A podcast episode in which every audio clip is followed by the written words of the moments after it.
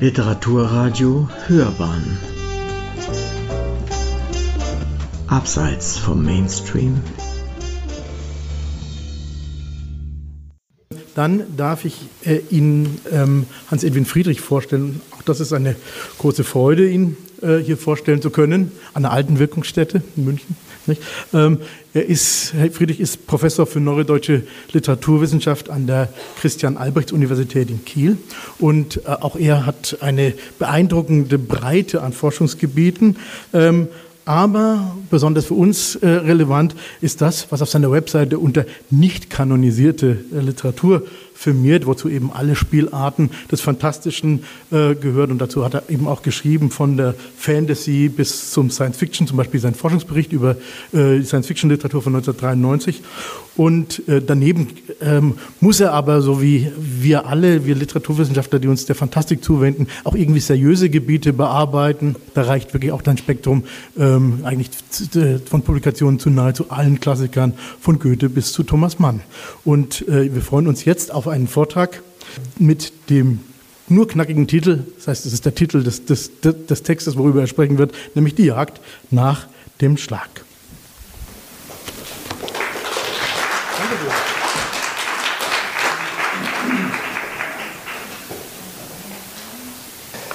Äh, ja, meine Damen und Herren, noch äh, bevor ich äh, anfange, noch zwei kurze Vorbemerkungen. Als ich angefangen habe, mich damit zu beschäftigen, war ich der Auffassung, dass äh, meine Bibliothek endetechnisch gut ausgestattet gewesen sei. Äh, was ich mir dann noch nachträglich habe zusätzlich besorgen müssen, äh, war dann auch wieder relativ viel. Und es wäre sehr schön gewesen, wenn wir wenigstens eine Leseausgabe, eine Gesamtausgabe als Leseausgabe hätten. Also insofern wäre das nur ein Appell, den ich an dieser Stelle loswerden wollte. Auf ihrer Fahrt landen Jim Knopf und Lukas, der Lokomotivführer, in China an, wo es, wie man erfährt, Zitat, ungeheuer viele Menschen gibt, Zitat, die alle Chinesen waren. Zitat, jeder Chinese hielt einen anderen Chinesen an der Hand, der etwas kleiner war. Und der hielt wieder einen an der Hand, der noch kleiner war. Und so ging es fort bis hinab zum Kleinsten, der nur etwa die Größe einer Erbse hatte. Ob der nun auch einen noch kleineren Chinesen an der Hand hielt, konnte Kim, Jim nicht sehen, denn dazu hätte er ein Vergrößerungsglas gebraucht. Das waren die Chinesen mit ihren Kindern und Kindeskindern. Zitat Ende. Auf ihrem Weg treffen sie unter vielen weiteren Wundern auch den Herrn Turtur, einen Scheinriesen, der zur Einsamkeit verdammt ist, weil niemand sich ihm zu nahen wagt. In der unendlichen Geschichte trifft Bastian in Phantasien auf die Acherei, die über das Ausmaß ihrer Hässlichkeit immer zu weinen müssen. Er erlöst sie, indem er sie zu Schlamuffen, zu Clownmotten macht, wie es dann heißt bei Hocke und Hocke, deren Existenz sich im Nonsens begründet. Zitat Ende. Solche Einfälle ziehen sich durch Michael Endes Werk bis zum Schluss, um hier jetzt den naheliegenden Karlauer mal zu vermeiden.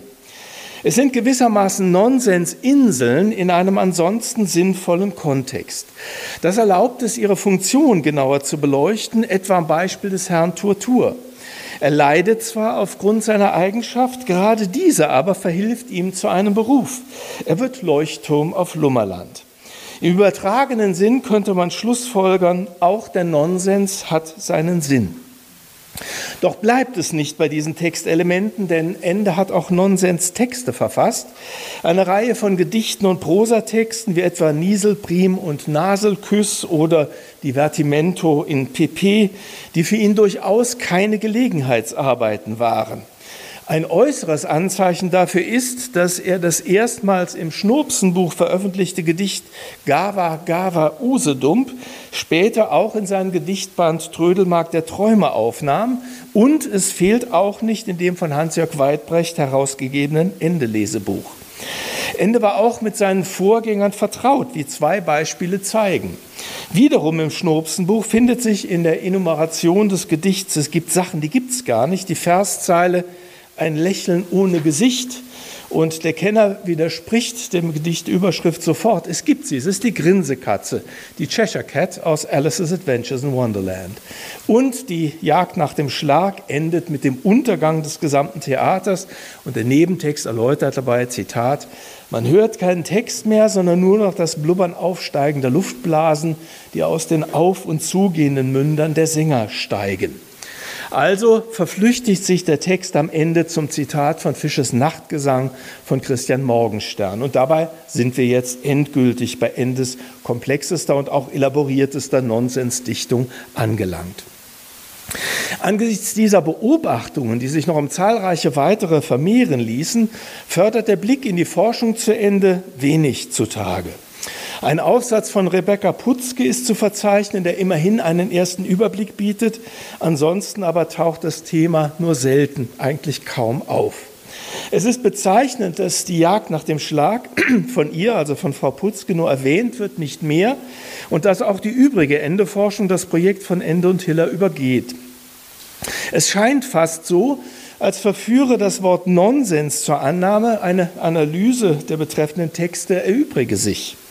Immerhin gibt es aber eine Nonsensforschung, doch auch dorthin ist noch kaum durchgedrungen, dass Ende für sie ein Thema sein könnte. Peter Köhler, der 1989 ein Grundlagenwerk zum Thema vorgelegt hat, hat unmittelbar vor der Jahrtausendwende eine Anthologie bei Reklam herausgegeben, in der Michael Ende immer noch nicht vorkommt. Und um das trostlose Bild noch zu vervollständigen, die Jagd nach dem Schlag war ein Auftragswerk von August Everding zur Eröffnung des Prinzregententheaters und wurde am 16. Januar 1988 uraufgeführt. Roman Hocke und Uwe Neumer resümieren, ich zitiere, obwohl das Publikum das Stück am Premierenabend wohlwollend aufnahm, wurde die Jagd nach dem Schlag nach der Uraufführung sofort wieder abgesetzt. Verantwortlich dafür war ein Verriss des Kritikers Joachim Kaiser in der Süddeutschen Zeitung. In seiner Rezension mit der Überschrift Bedingt faschingstauglich sprach Kaiser Carols Nonsensgedicht das Potenzial der Dramatisierung ab. Der Text sei nahezu unübersetzbar und für ein Drama ungeeignet. Der Zuschauer könne sich mit nichts identifizieren, und jetzt lasse ich einige Punkte aus. Und dann geht es weiter bei Hocke und Neumer jetzt. Der Verriss des Münchner Kritikerpapstes kam einem Todesurteil gleich. Jahrelang wagt es keine Bühne mehr, die Jagd nach dem Schlag uraufzuführen. Zitat Ende. Ich würde sagen, an Kaisers Urteil stimmt nichts. Wer Carols Text, kein Gedicht, sondern ein Epos, für unübersetzbar hält, kennt es nicht.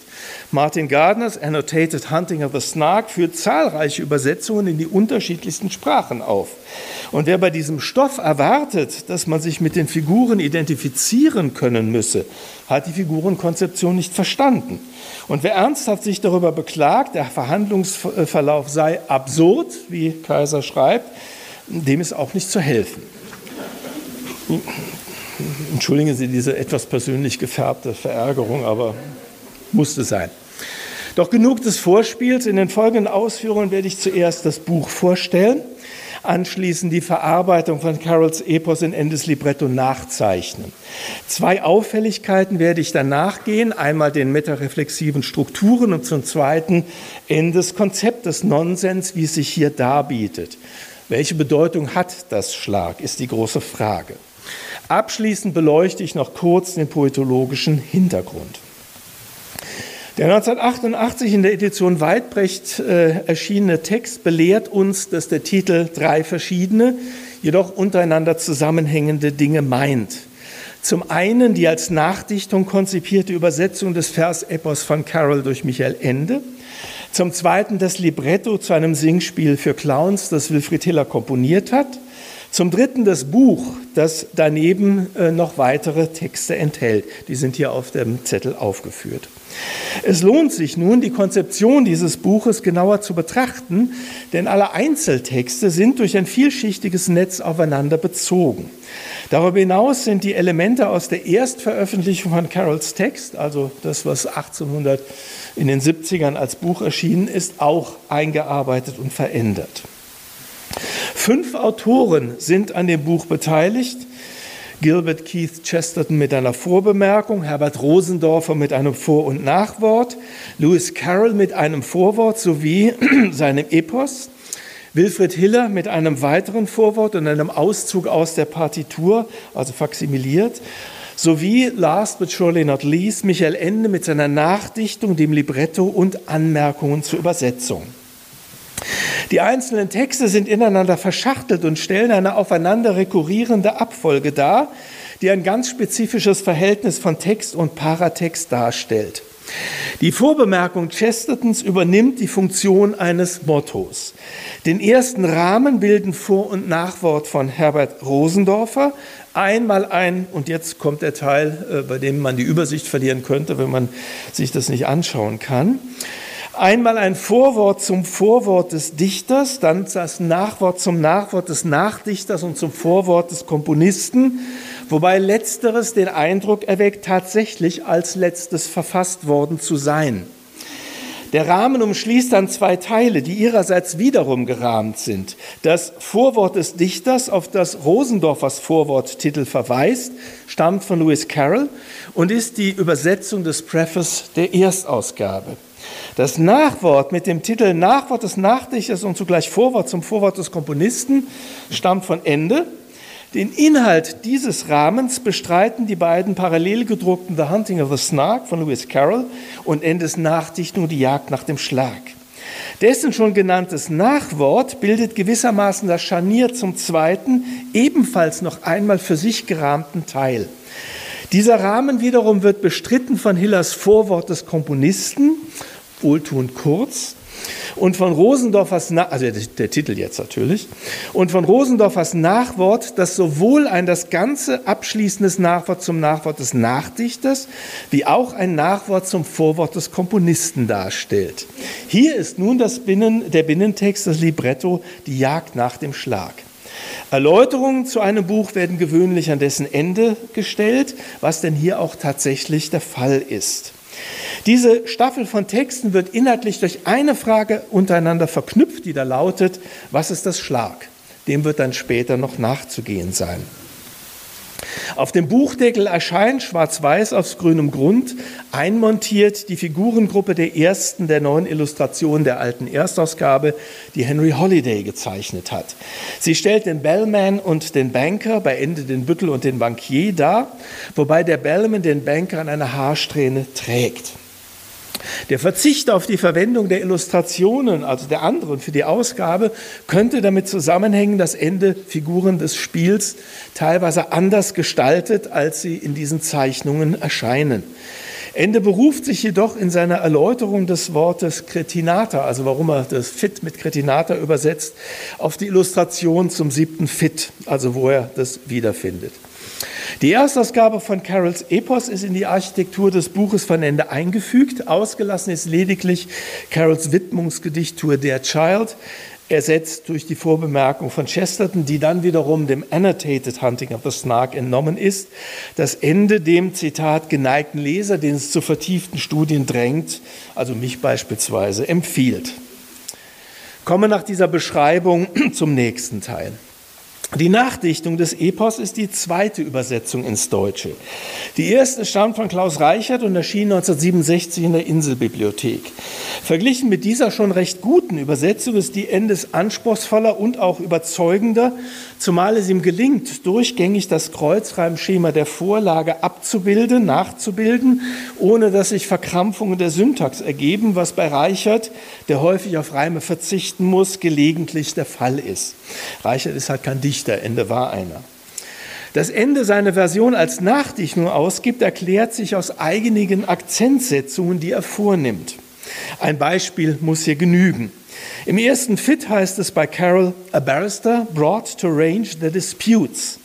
Das hat der Klaus Reichert auch dementsprechend übersetzt. Ich zitiere, ein Advokat, ihre Händel zu schlichten. Ende hingegen dichtet, wie wohl erfahrungsgesättigt, nehme ich mal an, Zitat, ein Rechtsanwalt ferner, um Streit zu entfachen. Doch sind es vereinzelte Fälle. Einmal gesteht auch Ende ein, gescheitert zu sein. Es handelt sich um die insgesamt sechsmal wiederholte Strophe. They sought it with thimbles, they sought it with care, they pursued it with thoughts and hope, they threatened its life with a railway share, they charmed it with smiles and soap. Und hier übersetzt Ende nun, Sie jagten es mit Gabeln und Hoffnung zumal, auch mit Güte und Fingerhüten. Sie bedrohten es mit Eisenbahnaktien brutal und lockten es mit Lächeln in Tüten. Ende erläutert dazu in seinen Anmerkungen, die sich ansonsten im Wesentlichen mit den Kofferwörtern Carols befassen, es sei, Zitat, unmöglich, diesen Refrain in seinem geheimnisvoll unsinnigen Tonfall zu verdeutschen.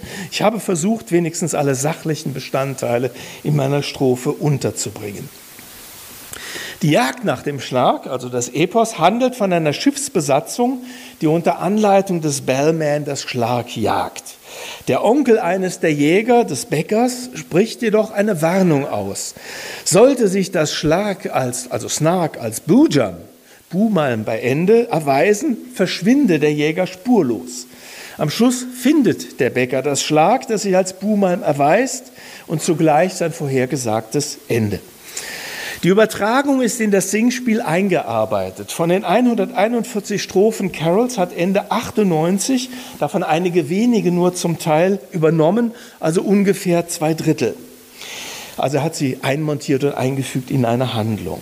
In die Handlungsfolge hat er Umstellungen auch vorgenommen. Also die ersten vier Strophen im Singspiel stammen aus der zweiten Kretinate, also das wäre jetzt die Übersicht auf dem Blatt.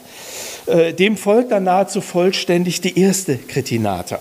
Im Singspiel findet die Wahl des Kapitäns, die es bei Carroll so nicht gibt, vor der Wahl der Mannschaft statt.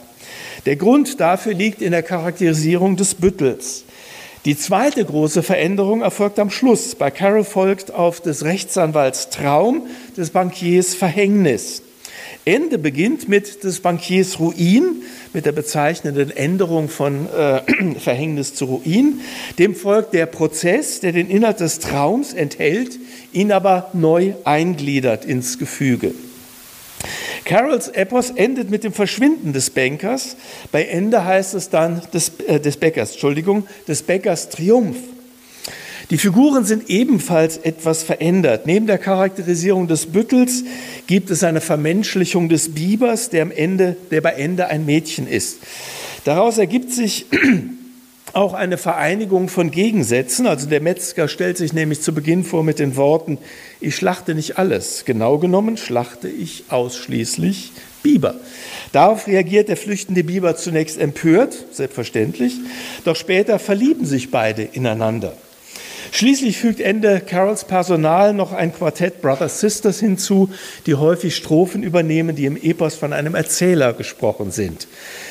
Carols Personal ist amimetisch entworfen und Ende setzt diesen Grundzug der Figurenkonzeption um, indem seine Figuren Typen sind. Sie sollen, wie es heißt, clownshaft grotesk sein. Und er erläutert, es sei, Zitat, sehr wichtig, dass der jeweilige Clownstyp sorgfältig herausgearbeitet wird. Clownerie ist eine Sache der Genauigkeit der Charakterisierung. Ende stellt damit sein Stück im weiteren Sinne in die Tradition der Commedia dell'arte. Und das ist natürlich eine ganz spezifische Art und Weise, Figuren zu konzipieren, bei der man eben Identifizierung nicht erwarten kann. Der Büttel, der bei Carroll eine Führungsrolle bei der Jagd einnimmt, aber auch nicht mehr. Er versteht nur, wie es heißt, seine Glocke zu schwingen und fürsorgliche Züge auch hat, ist bei Ende ein Tyrann und Diktator. Zitat, der Büttel Bellman ist der Typ des autoritären Clowns, cäsarisch, neronisch, napoleonisch, mussolinisch, hitlerianisch. Er ist megalomanisch eitel, er ist der Größte, er weiß stets alles am besten. Deshalb wird am Anfang nicht die Mannschaft vorgestellt, sondern der Kapitän per Akklamation gewählt, was sich bei Carroll nicht findet. An drei Stellen wird der Büttel auch entsprechend inszeniert. Wie im Epos entrollt er eine leere Karte, auf der er den Kurs angibt. Über den Widerspruch des Bibers setzt er sich hinweg, indem er ihm auf die Finger klopft. Der Biber gewinnt ohnehin bei Ende leicht rebellische Züge. Er fragt an späterer Stelle, warum denn eigentlich der Büttel das Juck-Juck verschweige und übernimmt damit im Stück einen Redepart, der im Epos äh, zum Büttel gehört. Und vom Biber stammt auch eine wichtige Erläuterung, Zitat, das Schlag kann ein Bumalm sein, doch das Bumalm hat seinerseits Verwandte, die müssen noch grässlicher sein. Und das ist auch eine Neuzutat Endes im Stück. An späterer Stelle wird dann der Büttel durch Ovationen der Mannschaft gehindert, seine Antrittsrede zur Jagd zu halten und wittert sofort Subversion. Schließlich, aller guten Dinge sind drei, bedroht er dann auch das nahende Unwetter. Also die Regieanweisung sagt, Blitz und Donner bedrohlich nah, die Wellen werden immer höher und der Büttel, äh, Büttel läutet wütend, wenn da oben nicht bald Ruhe wird, komme ich rauf. Das da greift einen Topos des äh, hybriden Herrschers auf, der, der vom Perserkönig Xerxes präfiguriert wird. Dieser ließ auf dem Kriegszug gegen die Hellenen Brücken über den Hellespont bauen, die ein Sturm zerstörte. Daraufhin habe er, so steht es bei Herodot, befohlen, den Hellespont durch 30 Geißelhiebe zu züchtigen. Das wird er sich merken, der Hellespont. Verkörpert der Büttel den Tyrannen, so arbeitet Ende, Dankeschön, beim Bankier deutlicher dessen professionell obsessive Verbohrtheit heraus. So wird die Episode, in der dem Biber eine Versicherung angedreht wird, amplifiziert. Und in einem Schiffbruch sieht der Bankier weniger die Katastrophe als den Kursgewinn. Und als er Opfer des Bullerschnapp wird, Bandersnatch bei Carol, beginnt er, Zitat, mit irren Grimassen zu lallen, weil die Zunge nicht Worte mehr fand. Und dieses Gelall wird dann im Libretto zu einer wahren Nonsensuada ausgearbeitet. Also sie fängt an mit Halla, Halla, Badalla, Petrol, Aktie, Kaktie, Schmackzie, Kohl, Dividende, Verschwende, Horrende und so weiter und so weiter. Erweiterungen der binnenfiktionalen Jagd akzentuieren einmal einen politischen Subtext, in dem der Seemannschor den Schlager La Paloma anstimmt und am Ende in die Internationale verfällt. Zum anderen gehören solche Erweiterungen in den Zusammenhang der Nonsensgattung. Also der Biber beispielsweise trägt das Gedicht Hänsel und Knödel vor, es stammt von Ende selbst und ist schon in der Schattennähmaschine publiziert worden. Und der Bankier quittiert das Ende des Prozesses mit einer Parodie. Da heißt es dann Backe, Backe, Strafen aus Sand und Paragraphen. Fertig ist das Schwurgericht. Büttel, tun Sie Ihre Pflicht. Der Schluss greift beide Themenfelder noch einmal auf. Anders als bei Carol endet die Expedition im Spiel mit dem Untergang des gesamten Theaters. Und das ist eine Reminiszenz, eine lieblose Legende Wolfgang Hildesheimers betitelt das Ende einer Welt. Und dieses Finale betrifft dann auch den politischen Subtext, aber im Untertext, Untergang zitieren eben die Sänger auch das Nonsensgedicht Fisches Nachtgesang. Die Jagd nach dem Schlag stellt die Binnenhandlung des Clownspiels dar. Sie ist gerahmt vom Auftreten der siamesischen Zwillinge Carol und Dodgson.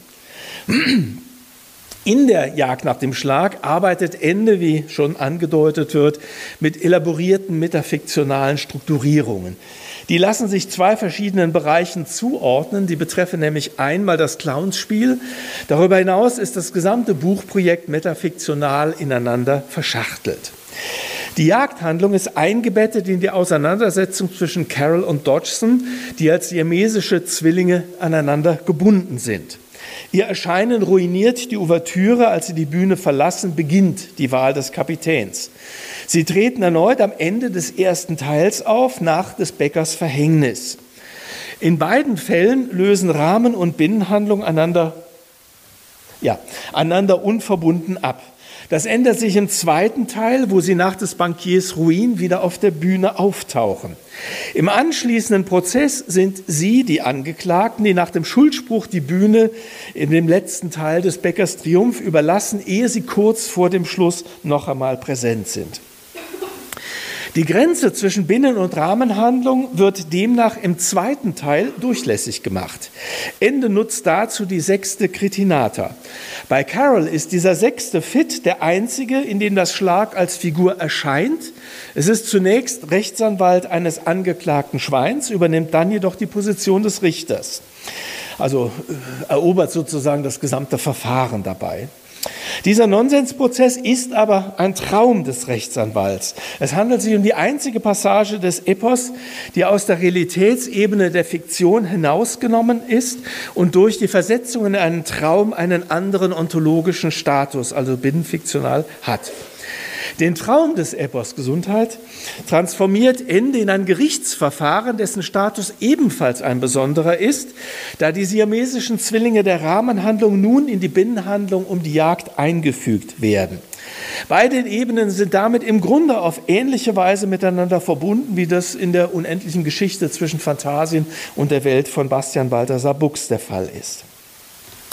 Das Thema der Rahmenhandlung ist der Widerstreit zwischen der privaten Existenz des schüchternen, gehemmten Viktorianers Charles Ludwig Dodgson und der öffentlichen Existenz des souveränen Dichters Lewis Carroll, den Ende nutzt, um einige Problemfelder anzuspielen. Dodgsons Vorwurf an Carol lautet nämlich, diese habe, Zitat, meine geheimsten Sehnsüchte und einsamste Leiden ausspioniert und daraus Literatur gemacht. Umgekehrt sieht Carolyn Dodgson meine bürgerliche Identität, die wie mir ein Klotz am Bein hängt. Aus dem wechselseitigen Dominanzanspruch beider entwickelt sich dann der Prozess, der den Konflikt beilegt, bezeichnenderweise an der Stelle, wo Werk und Rahmen zusammengeführt werden. Doch endet das Stück, als die Welt im Meer untergeht und drei kleine Mädchen als Die Ex Machina Carol retten und Dodgson seinem Schicksal überlassen. Carol bezeichnet Dodgson, Zitat, als eine arme Seele in einem höchstpersönlichen Fegefeuer. Damit rekurriert Ende auf einen Kontext von Carols Dichtungen und dem Epos, das Alfred Liede einmal als, Zitat, schwere, wahrhaft tragische Dichtung verstanden hat, nämlich dessen Neigung zur Gesellschaft junger Mädchen. Für Ende ist damit jedoch ein Problem angesprochen, das ihn dauerhaft beschäftigte, eben die Zuordnung seines Werks zur Kinder- und Jugendliteratur und die damit verbundene Abwertung seiner Autorschaft. Carroll, kann man also sagen, fungiert in diesem Clownspiel als Reflexionsfigur für Endes Poetik. Aus Gründen der begrenzten Zeit äh, kann ich das jetzt nicht weiter ausführen, das wäre noch mein eigener Vortrag. Die paratextuelle Staffelung ist ebenfalls durchlässig. Sie kreist um ein hermeneutisches Problem, das sich in einer simplen Frage zusammenfassen lässt. Was ist eigentlich das Schlag?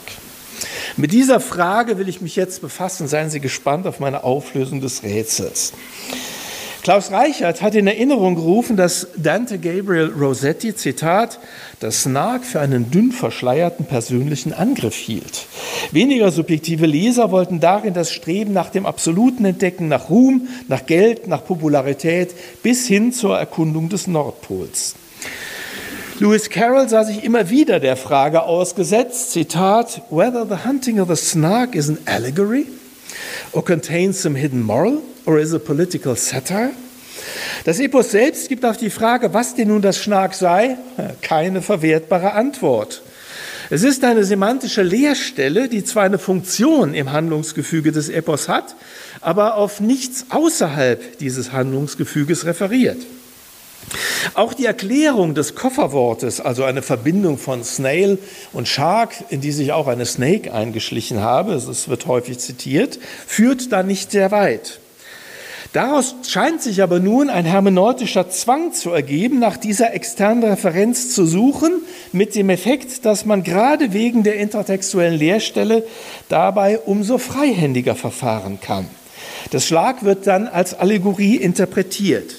Carroll selber war in dieser Sache nicht sehr hilfreich. Seine Antworten heben drei Aspekte heraus. Zum ersten antwortete er direkt, I don't know.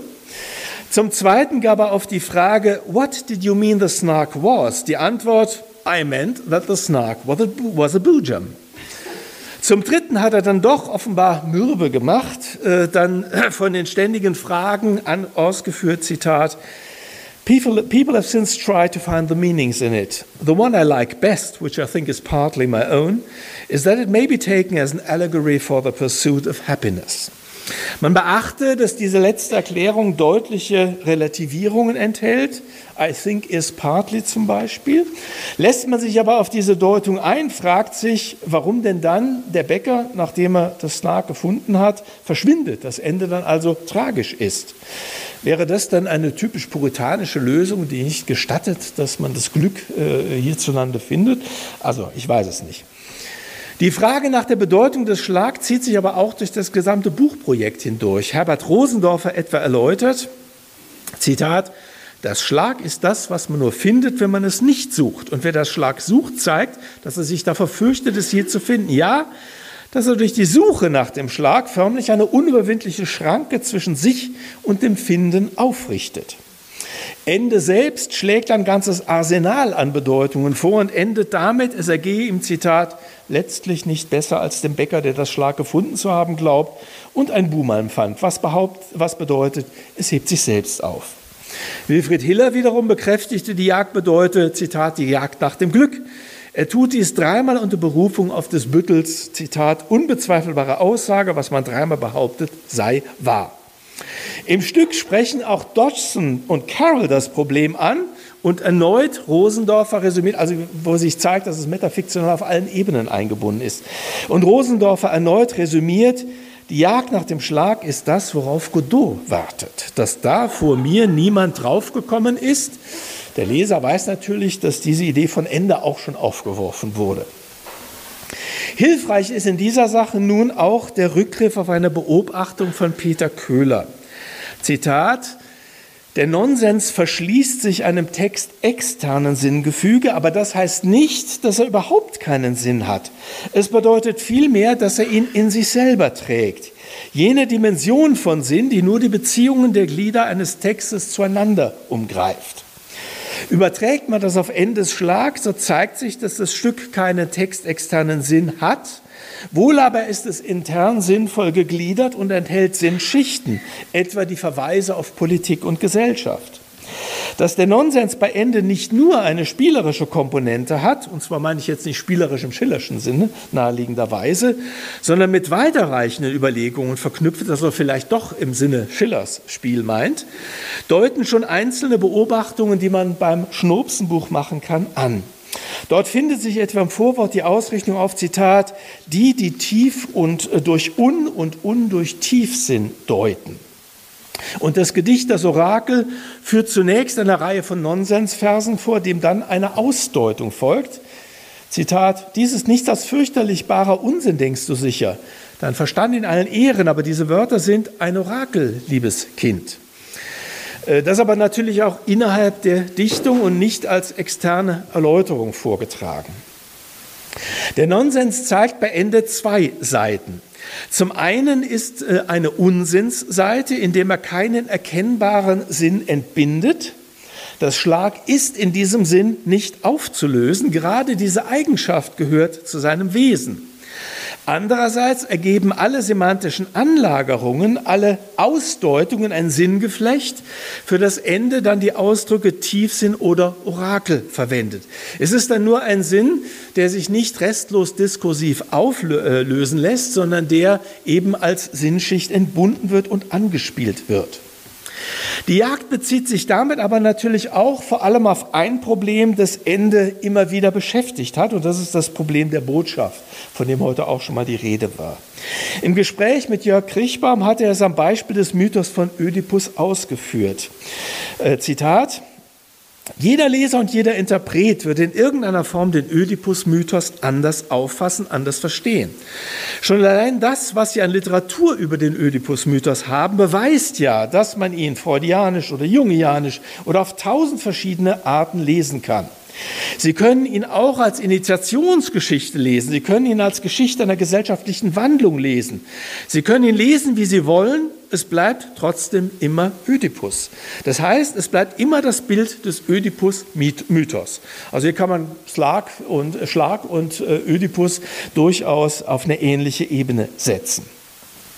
Das Schlag ist das Zeichen für die immerwährende Suche, Zitat, nach einer Aussage, nach einer Botschaft, nach einer Lehre, die der Autor dem Herrn Leser oder dem Zuschauer erteilt. Kehren wir abschließend noch einmal zurück zu Herrn Turtur. Eine allegorische Lesart könnte lauten, er sei die Personifikation des Skandals. Je weiter die Entfernung, desto größer scheint er, während er mit der Annäherung schrumpft. Doch würde dies das Motiv verfehlen. Herr Turtur ist in das narrative Gefüge eingebunden, wo seine Eigenschaft ihn zuerst aus allen sozialen Bindungen ausgrenzt und seine gesellschaftliche Nutzlosigkeit begründet. Ein passendes Umfeld für ihn muss erst noch gefunden werden und es gehört zur narrativen Theodizee, dass seine Eigenschaft sich dann als hochgradig sinnvoll erweist. Er fungiert aber auch als poetologisches Zeichen, indem er anzeigt, dass in der Welt von Jim Knopf und Lukas, dem Lokomotivführer, andere Regeln gelten als in unserer Welt. Dort sind die uns bekannten Gesetze der Physik suspendiert. Der Nonsens verweist also hier auf die Autonomie der poetischen Welt. Und daran zeigt sich eine Bedeutung des Nonsens für Ende und ist meines Erachtens auch ein Grund dafür, warum sich Nonsens in seinem Gesamtwerk immer wieder findet. Er ist quasi eine Verdichtung dessen, was Poesie auszeichnet. Vielen Dank.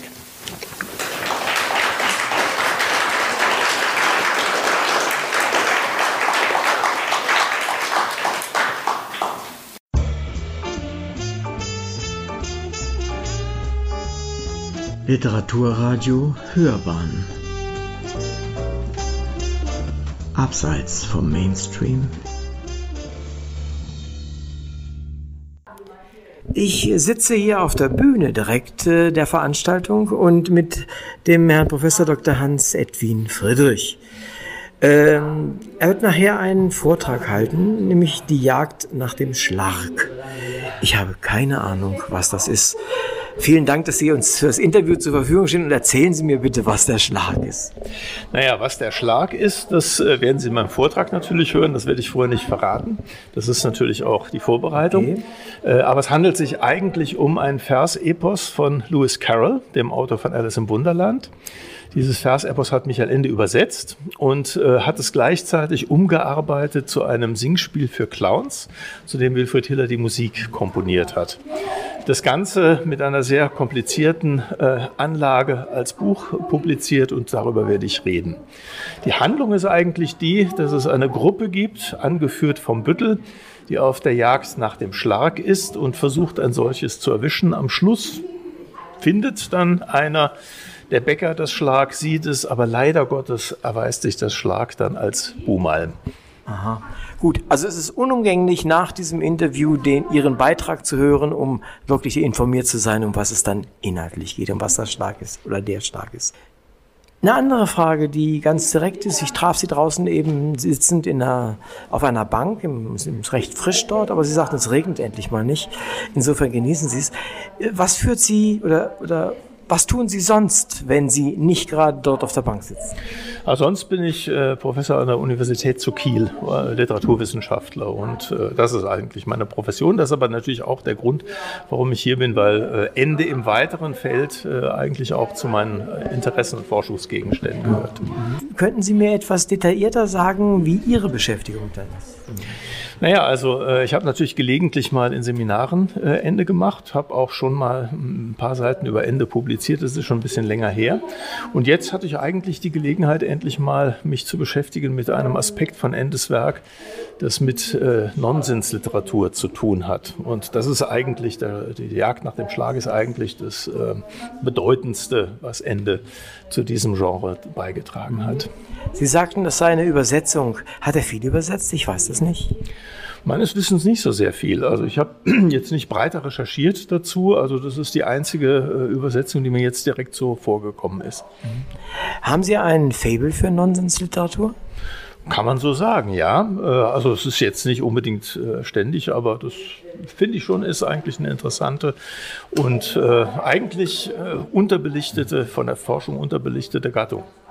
Helfen Sie unseren Hörern und mir, was verstehen Sie unter Nonsensliteratur und haben Sie vielleicht ein paar Beispiele zu haben? Also Nonsensliteratur, da fällt normalerweise einem immer Alice im Wunderland ein. Also Lewis Carroll ist einer der großen Klassiker. Der zweite ist Edward Lear aus dem viktorianischen England.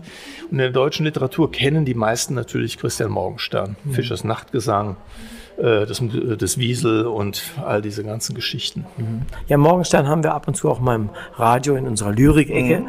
äh, wenn wir mal was anderes machen wollen als getragene Lyrik. Insofern ist das sehr schön. Michael Ende ist äh, ja der Schwerpunkt dieser Tagung. Äh, welchen Raum in Ihrer Arbeit nimmt das denn ein? Einen größeren oder nur mal so ein Streiflicht? Naja, es ist äh, eigentlich einer, mit dem ich mich immer wieder so beschäftige, aber äh, immer dann, wenn Tagungen beispielsweise anstehen oder wenn äh, nur tatsächlich mal Veranstaltungen zu machen sind dazu, dann wird es natürlich, äh, spitzt sich das Ganze zu. Es ist kein Gegenstand, mit dem ich mich dauerhaft mhm. immer wieder beschäftigt mhm. Viele andere auch. Da, durchaus, da haben Sie völlig recht. Michael Ende ist ja 1995 schon gestorben. Wie erklären Sie sich denn diese nachhaltige Beliebtheit seiner Stoffe und seiner Werke? Tja, wenn man das so wüsste, ähm, also kann natürlich jetzt keine wissenschaftliche, sondern nur eine private Erklärung bieten. Also wenn man sich zum Beispiel mal äh, das Buch anschaut, mit dem ich groß geworden bin, das ist natürlich der Jim Knopf. Ne? Äh, das ist natürlich erst einmal eine überzeugende Geschichte, die er da äh, zusammengebastelt hat. Und äh, darüber hinaus strotzt das Buch einfach vor unglaublich klugen, lustigen, abseitigen oder aber auch ja, schon vielschichtigen Einfällen. Ne? Und äh, es spricht, hat mich als Kind angesprochen, es gehört eigentlich zu den Büchern, die ich als Erwachsener auch schon noch mal gelesen habe und äh, dann lässt eigentlich die Faszination so nie nach. Und das gilt eigentlich auch für die unendliche Geschichte Momo, muss man, und auch für den Wunschbunsch, muss man äh, in der Tat sagen. Es ist ja nach wie vor, wird es ja gelesen, es wird aufgelegt, wieder aufgelegt, es ist also noch in der Literatur der Gegenwart. Das ist ja nicht so häufig der Fall, gerade bei Kinderbuchliteratur. Und insofern freue ich mich auf die Tagung, freue mich auf Ihren Vortrag und bedanke mich recht herzlich für Ihren kleines Ihren Interview. Dankeschön. Ich habe zu danken.